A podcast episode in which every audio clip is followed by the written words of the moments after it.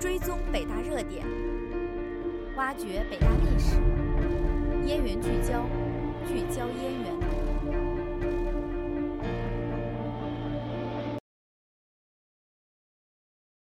听众朋友们，下午好，欢迎收听今天的燕园聚焦，我是主播莫小二，我是主播韩天晓。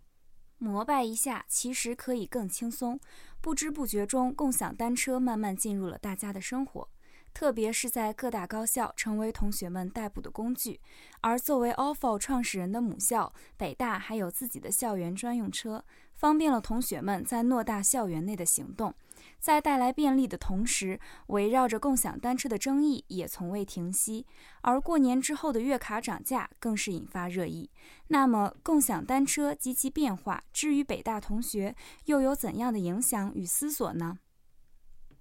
二零一四年，我校毕业生戴威、薛鼎、张四丁、于信四名合伙人共同创立国内首家共享单车公司 ofo 共享单车公司，致力于解决大学校园的出行问题。二零一五年五月，超过两千辆共享单车出现在北大校园，同时 ofo 也走出北大，在其他七所首都高校成功推广，累计服务在校师生近九十万次。在二零一六年四月，摩拜 DC 单车正式宣布登陆。同年，紧接着由小明、小蓝等单车公司成立，共享单车市场渐渐发展起来。共享单车就其实质是一种自行车租赁业务，出现在大学校园中，既可以方便师生出行，减轻校内交通工具购买及停放压力，同时又可以起到锻炼身体的作用。二零一六年底以来，随着国内共享单车的突然火爆，我校等各大校园内共享单车随处可见。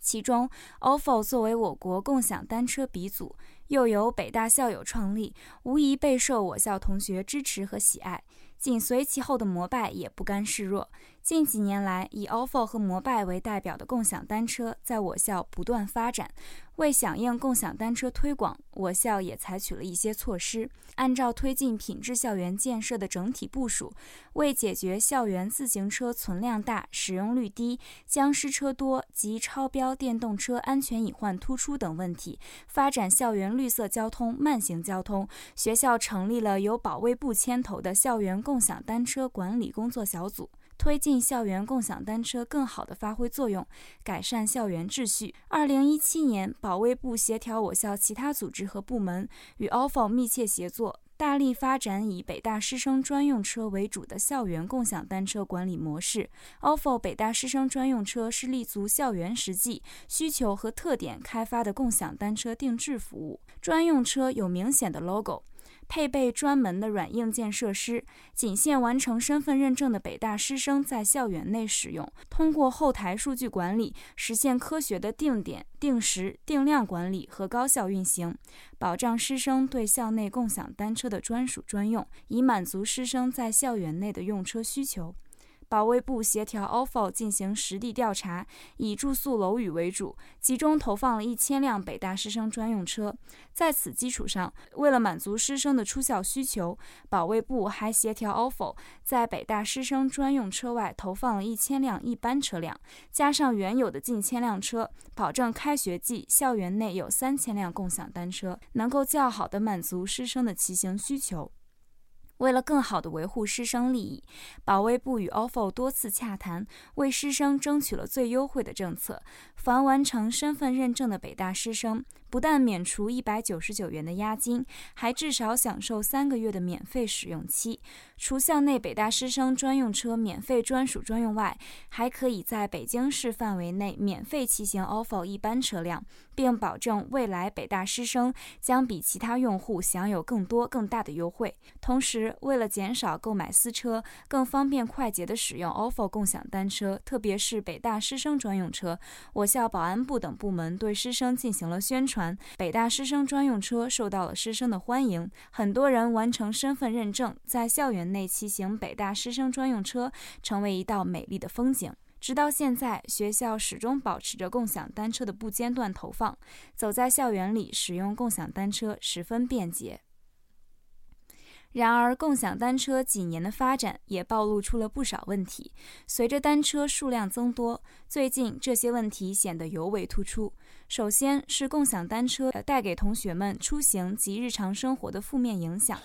有同学反映，在共享单车进校之后，停车和道路交通问题更加严峻了。他们抱怨校园内共享单车数量明显过多，其中以 ofo 小黄车最为严重。单车的大量投放挤占了过多的学校公共空间，私人自行车无处停放，影响了有私人自行车同学的生活。干扰正常秩序，也有同学反驳说，共享单车并非闲置，并且使用频率高于私人自行车，占用公共空间并不为过。还有同学对学校的管理问题表示不满，起因是很多地方不准停放私人自行车，专供共享单车停放，甚至有同学有过私人自行车被搬走换停为小黄车的经历，因此他们觉得自己的权益受到了侵害。针对这些问题，有同学建议在校内设置共享单车禁停区，学校相关部门也作出回复，但问题仍然存在。其次是使用共享单车时产生的问题，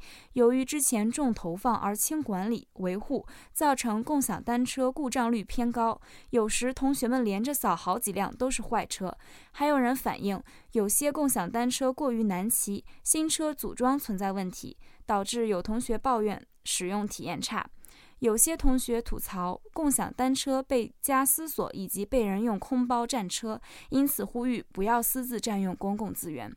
最后是共享单车市场内竞争带给同学们的影响。据有些喜欢使用摩拜单车的同学反映，校园内小黄车的大量投放。导致摩拜单车越来越少，同学们失去了自主选择的权利，甚至有人称在学校大门目睹保安禁止行人骑摩拜单车进入校园。至于事情真假，我们无从考证。除了这些被较多关注的问题，当我们渐渐习惯了共享单车近乎免费的便利，开始出门先找共享单车时，却发现价格悄无声息地涨了起来。春节之后。同学们登录摩拜、ofo 两家共享单车 APP，发现单次使用的价格基本没变，而月卡、季卡等长期使用的骑行卡则集体取消折扣，恢复原价。此前的各种眼花缭乱的免费骑、送红包活动都不见了。那么是什么导致了共享单车一夜价格回归呢？首先，从摩拜、ofo 两家竞争角度，怕是打价格战的最终两商。实际上，共享单车价格战贯穿了2017一整年。2017年夏天，摩拜与 ofo 价格战打得正酣。摩拜正式推出月卡和季卡，售价仅一折，其中月卡两元，季卡五元。ofo 则直接给出地铁价，一元包月，还推出各种免费联名卡。一时间，共享单车遍地开花，骑车出行成了新风尚。而为了争夺用户，共享单车企业不时推出免费骑、一元、两元包月等活动，烧钱大战给共享单车行业带来的影响不言而喻。从二零一七年下半年开始，共享单车行业便陷入倒闭、跑路、无法退押金的舆论漩涡。有专家分析认为，停止价格战是共享单车应对流通吃紧的理智选择。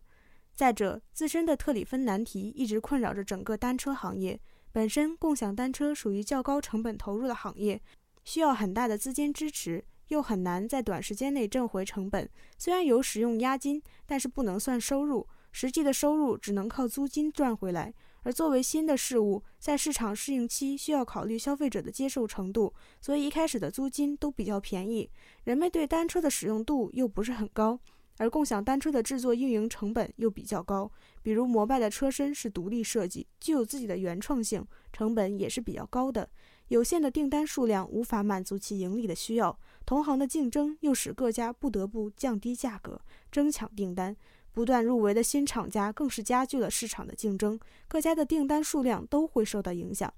这样下去。形成了恶性竞争的循环，加重了共享单车的资金负担，而且投入并不是一劳永逸。单车在使用过程中会产生损耗，平台的运营也需要不断的完善和创新，还有很多方面都需要资金投入，使得共享单车盈利比较困难。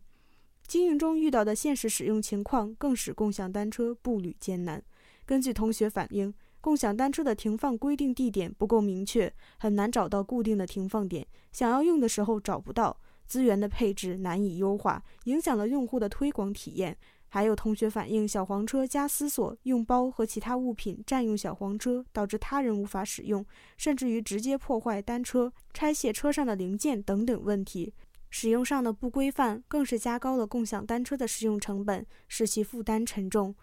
月卡原价是价格的理性回归，还是商业涨价呢？作为消费者，北大同学又是怎么看的呢？根据我们发放的问卷调查，大多数北大同学认为月康的涨价实属应该，也有部分认为不应该涨价。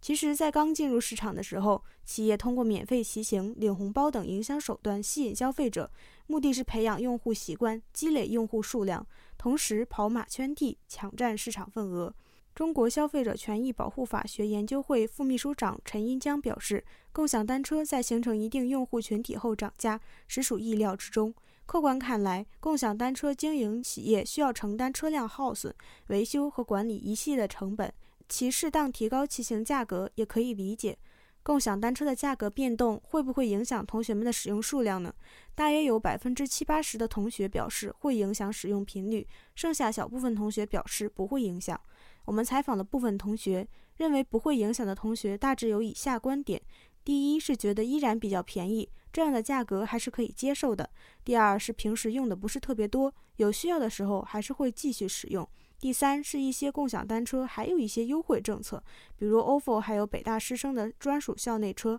也有相应的优惠，免费周卡等，还是比较划算的。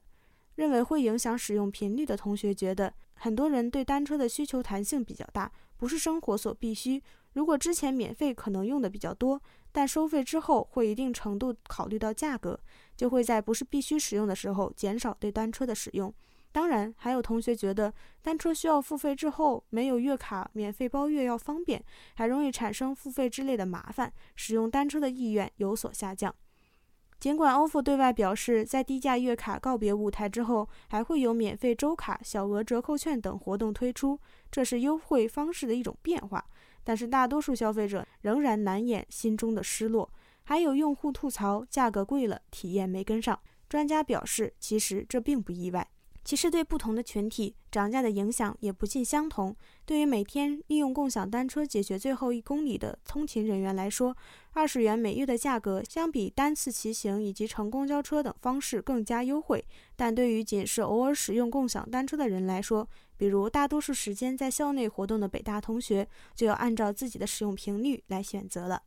值得关注的是，当共享单车企业巨头开始收割时，新入局的企业却忙着抢占市场。以哈罗单车为例，当前月卡仅需两元，季卡、半年卡、年卡的价格也是 ofo 和摩拜的一半。从网络调研的情况看，月卡的涨价虽然引发众多网友的吐槽，但也有不少人表示理解，认为收费是正常的商业运营手段。有网友表示，充了二十块钱，大半年没花完，不是有免费骑，就是有折扣券，他们从我这儿根本赚不着钱。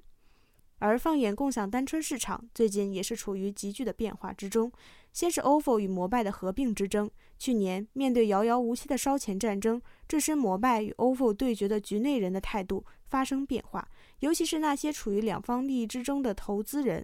比如投了 ofo 的朱啸虎，在今年九月的时候，朱啸虎公开表示，摩拜和 ofo 合并才能够盈利。十一月底。他在接受第一财经采访时，再度重申了两方应该合并的立场。在用户增长空间所剩无几、触及了行业发展的天花板之后，ofo 与摩拜的竞争不再伴随着双方体量的膨胀，取而代之的是相互的损耗。此时每拖一天，对他来说面临的都可能是 ofo 估值的下降。然而，拥有两家企业控股权的 CEO 却先后表示，并不希望合并。毕竟双方都属于自主创业的品牌，想必也都不愿意轻易放弃自己的牌子，因而此事告一段落。而在合并未成不久，摩拜居然被美团收购。二零一八年四月三日晚，摩拜就美团收购案举行股东会议，最终确定美团以百分之三十五美团点评股权十一亿美元，百分之六十五的现金十六亿美元，共计二十七亿美元，全资收购了摩拜单车。至此，单车两大巨头品牌只剩下 ofo 独家。那么，共享单车以后又面临着怎样的未来呢？又会否会影响我们在校园内的用车体验呢？希望在市场的调和之下，共享单车这种绿色出行的选择能给我们带来更好的体验，为绿色校园、绿色地球提供新思路。本期的燕云聚焦就为您播放到这里了，感谢您的收听，我们下期再见。